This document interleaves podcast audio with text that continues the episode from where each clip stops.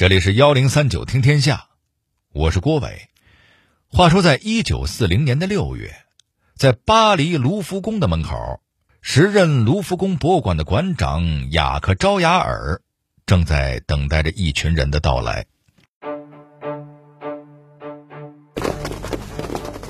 嗨，Kitty，你就是雅克馆长吗？是是是的，请问您是弗朗茨·梅特尼，奉第三帝国内政部的命令，前来接收卢浮宫的艺术品。哦哦，您好，您好。那么，请您带我先去看看展厅吧。就先从存放了蒙娜丽莎的展厅开始，我们随后再开始艺术品的交接工作，怎么样？参观展厅倒是没什么问题，不过这个艺术品交接嘛，可能就有点儿……嗯，交接有什么问题吗？哎，请您先跟我去展厅吧，去了您就知道了。说起卢浮宫，各位想必都不陌生，那是世界上最顶级的艺术与历史博物馆。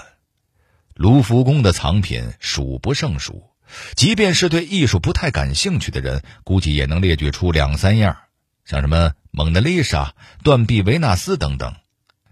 就因为这卢浮宫的名气大，在二战期间曾经发生过这么一件事儿，那就是当年的纳粹德国曾经制定过一个计划，要将卢浮宫的大量艺术品劫掠到德国去。这份计划里还列出了一个掠夺艺术品的名单，首当其冲就是那幅著名的蒙娜丽莎。刚才小剧场里出现的那个纳粹军官，就是这项计划的具体执行人。那么谁会阻止他们呢？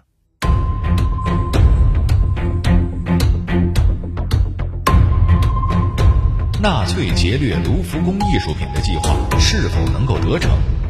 在战争的威胁下，人们又是如何将那些艺术品中的精华进行了转移？作为镇馆之宝的蒙娜丽莎，是否曾经落入过纳粹之手？在整个二战期间，这幅名画又经历了什么呢？幺零三九听天下，郭伟和您聊聊二战战火中的蒙娜丽莎。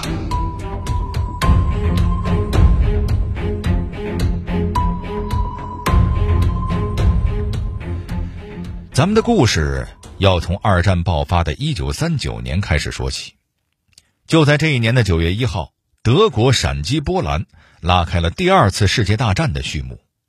到了九月三号。英国、法国同时向德国宣战，虽然宣了战，可是这两个国家却没有从后方进攻德国，反而是蹲在著名的马奇诺防线后面按兵不动，眼睁睁的看着德国灭亡了波兰。一九四零年五月，纳粹德国的军队开始进攻法国，有着欧洲最强陆军称号的法国陆军，居然是一触即溃。短短半个月，是兵败如山倒，连自己的首都巴黎也拱手让给了敌人。就在纳粹德国军队横扫法国的时候，远在柏林的希特勒也让人推出了一个罪恶的计划，他要把法国最有价值的一批艺术品运到德国来收藏。在希特勒的这个计划里。包含了大量达芬奇、拉斐尔、米开朗基罗和伦勃朗的作品，这些艺术品散布在法国的各大博物馆里，其中的绝大部分就保存在卢浮宫中。这项计划由纳粹党的骨干之一罗森堡领导，他组建了一支缩写为 E.R.R 的特别行动队，招募了一批艺术专家，负责具体的实施工作。咱们开头小剧场里出现的那个弗朗茨·梅特涅，就是 E.R.R 派往卢浮宫的负责人。就像咱们开篇小剧场里描述的那样，一九四零年六月底，梅特涅抵达了卢浮宫，受到了时任卢浮宫博物馆馆长雅克·招雅尔的接待。当两个人进入卢浮宫的展厅之后，梅特涅惊讶的发现。原本挂满了各种油画的大厅，居然是空荡荡的，包括蒙娜丽莎在内的一大批艺术品，居然不翼而飞了。不仅如此，一些著名的雕塑作品，比如我们都知道的断臂维纳斯，以及同样著名的胜利女神之翼，也一并失踪了。只有一批又大又沉、不好搬动、艺术性又略逊一筹的雕塑作品还留在原地。让人想不到的是，面对着这样的场景，梅特涅反而松了一口气。啊，啥情况？原来。您别看他是代表纳粹来卢浮宫做接收的，可是他也是正牌普鲁士贵族出身，头上顶着一个伯爵的头衔因此他从骨子里就看不惯纳粹的这种掠夺艺术品的行为。现在艺术品都失踪了，正好，咱也不用抢了，直接回去给柏林写报告就行了。跟着梅特涅一样松了一口气的，还有跟他一起来到卢浮宫的法国伪政府的代表。您别看这帮人被迫做了法监，可人家骨子里还是法国人，并不想看到自家的国宝被拉到德国去。这下正好，我们也一起写报告，联名向柏林报告这个消息。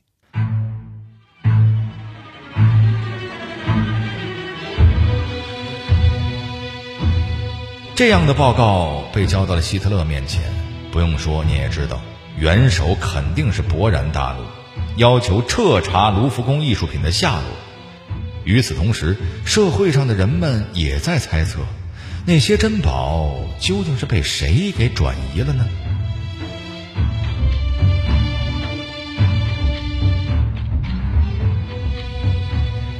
这一切的幕后推手。其实正是时任卢浮宫博物馆的馆长雅克。咱们得把时间倒回到一九三八年，那一年纳粹德国吞并了奥地利，同一年里受绥靖主义影响的英法两国又和德国签署了臭名昭著的慕尼黑协定，把捷克也给白白葬送了。面对这个情况，雅克馆长有了一种唇亡齿寒的感觉，他感觉到。法德两国间难免会有一场大战，一旦战争爆发，卢浮宫的艺术品很可能会被战火波及。为了保护这些人类珍贵的文化遗产，雅克馆长向法国内政部提交了一个建议，他希望分期分批将卢浮宫中的珍品迁走，分散到法国各地的隐秘角落进行妥善保存。他的这个提议得到了批准。内政部还专门为此调拨了一批重型卡车。就这样，一九三九年八月下旬的一个晚上，在卢浮宫著名的胜利女神之翼的雕像下，雅克馆长向全体员工下达关闭并撤离卢浮宫的指令。他同时要求，要将艺术品在最短的时间内进行撤离隐藏。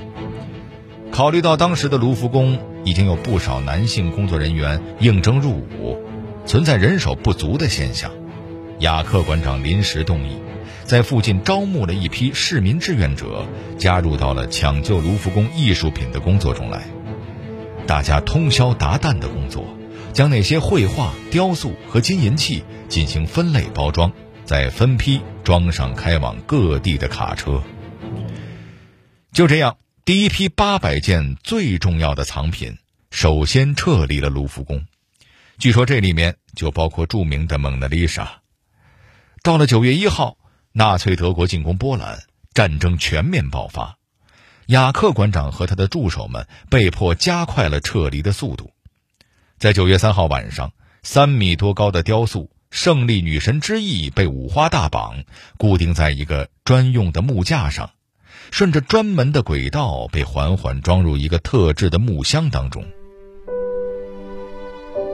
这是从卢浮宫撤离的最后一件藏品，也是卢浮宫历史上最让人心痛的一幕。据说，当这座雕像被装上卡车的时候，有人听到了雅克馆长含着眼泪低声说道：“我也许再也等不到他的归来了。”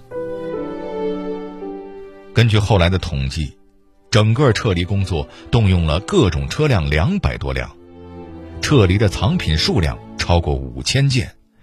至于那幅著名的蒙娜丽莎，更是在一位专门的工作人员的陪同下，秘密辗转于法国偏僻的乡村。他先被保存在著名的香波城堡中，后来又去了小城绍维尼。几个月后，他又在著名的蒙塔尔城堡安了家。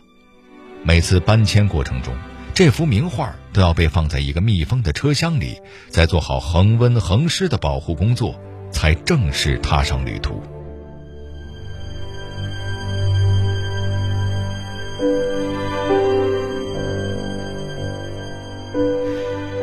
在之后的岁月里，雅克馆长和他的工作人员们每隔一段时间，就会在固定时间打开收音机，调到 BBC 的频道。如果女播音员念出他仍在微笑的语句，那大家都可以暂时放心，这是法国抵抗组织事先和馆长约定好的暗语。这表明蒙娜丽莎仍然是安全的，纳粹还没有找到她。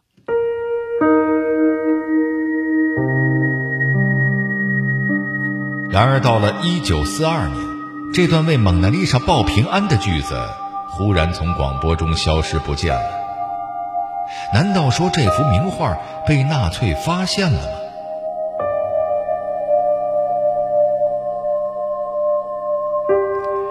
回到我们开头说过的，在接收卢浮宫之后，梅特涅向柏林递交了一份报告，附上了从卢浮宫中被转移走的那些艺术品的名录。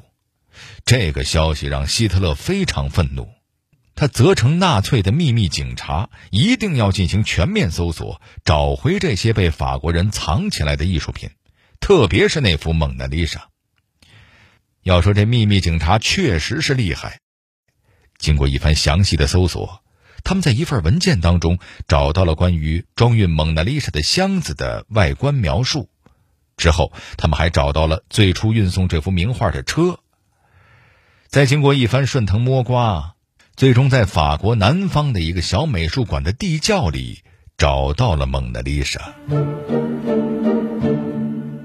可是令人费解的是，纳粹在得到蒙娜丽莎之后，居然没有大肆声张和宣传，就这么黑不提白不提了。到了一九四五年六月十六日，已经解放了欧洲的盟军在奥地利阿尔陶塞的一个盐矿里。发现了一大批被纳粹德国秘密藏在这里的艺术品，这些艺术品来自欧洲各地，全部都是纳粹掠夺而来的，总数高达六千五百件。这里面有米开朗基罗著名的雕塑《布鲁日圣母子》，以及著名画家伦勃朗的自画像。根据盟军的一份秘密报告显示。当时从盐矿中收缴的艺术品足以装满八十节火车车厢，而这其中就包括了蒙娜丽莎。可就在这个时候，更奇怪的事情又出现了，在盟军后来发布的报告中，列出了一批从盐矿中缴获的艺术品名单，这里面偏偏又没有了蒙娜丽莎的名字。最神奇的是，就在盟军占领盐矿的同一天，已经回到法国人民手里的卢浮宫重新开张，在展厅最引人注目的位置悬挂的正是那幅著名的《蒙娜丽莎》。这就更让那些关心这幅名画的人大吃一惊了。哎，这画儿又是怎么从奥地利飞到巴黎的呢？事到如今。我也没必要给您卖关子了。原来呀，纳粹秘密警察费尽心力找到的那幅蒙娜丽莎呀，其实是个赝品。当年卢浮宫的工作人员玩了一招漂亮的金蝉脱壳，用一幅赝品转移了纳粹的注意力。您别看这幅蒙娜丽莎是假的，可正经也是16世纪的赝品，历史价值也不低呢。只不过不能和真的相比罢了。纳粹秘密警察被赝品打脸之后，自然不好意思大肆声张，就这么着悄没声的把画给藏了起来。同样的，当盟军在盐矿收缴到这幅赝品之后，自然也就没有把它写进公告的必要。之前的一些谜团到此算是都有了合理的解释。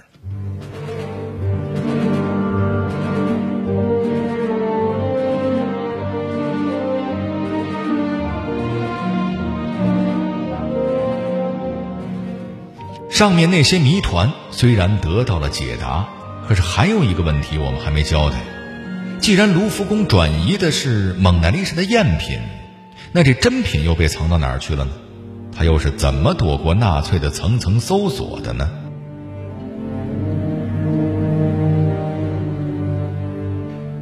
直到前些年，卢浮宫解密了一批文件，人们才惊讶的发现，原来在整个二战期间，蒙娜丽莎压根儿就没离开过卢浮宫。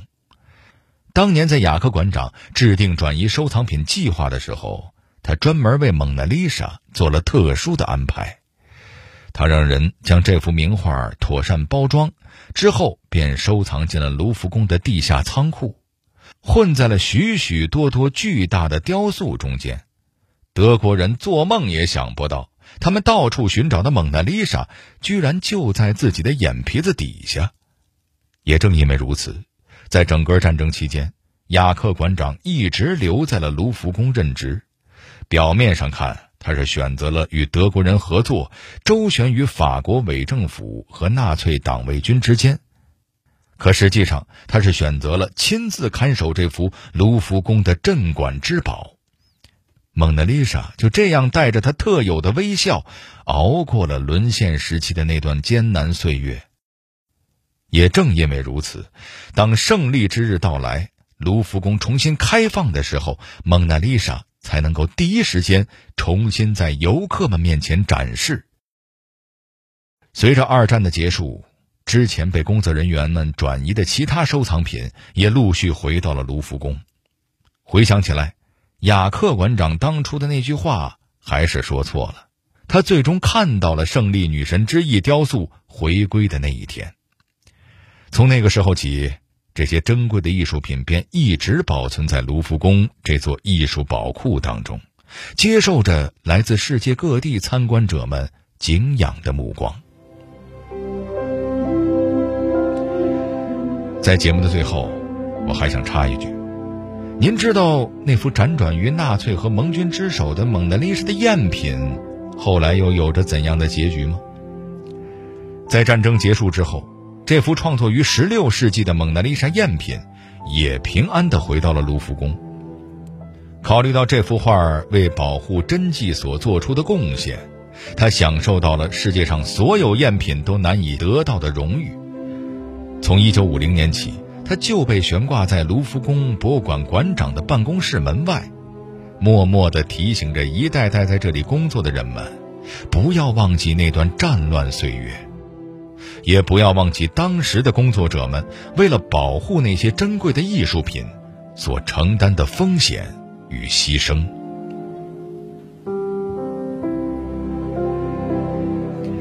好了，这里是幺零三九听天下，我是郭伟。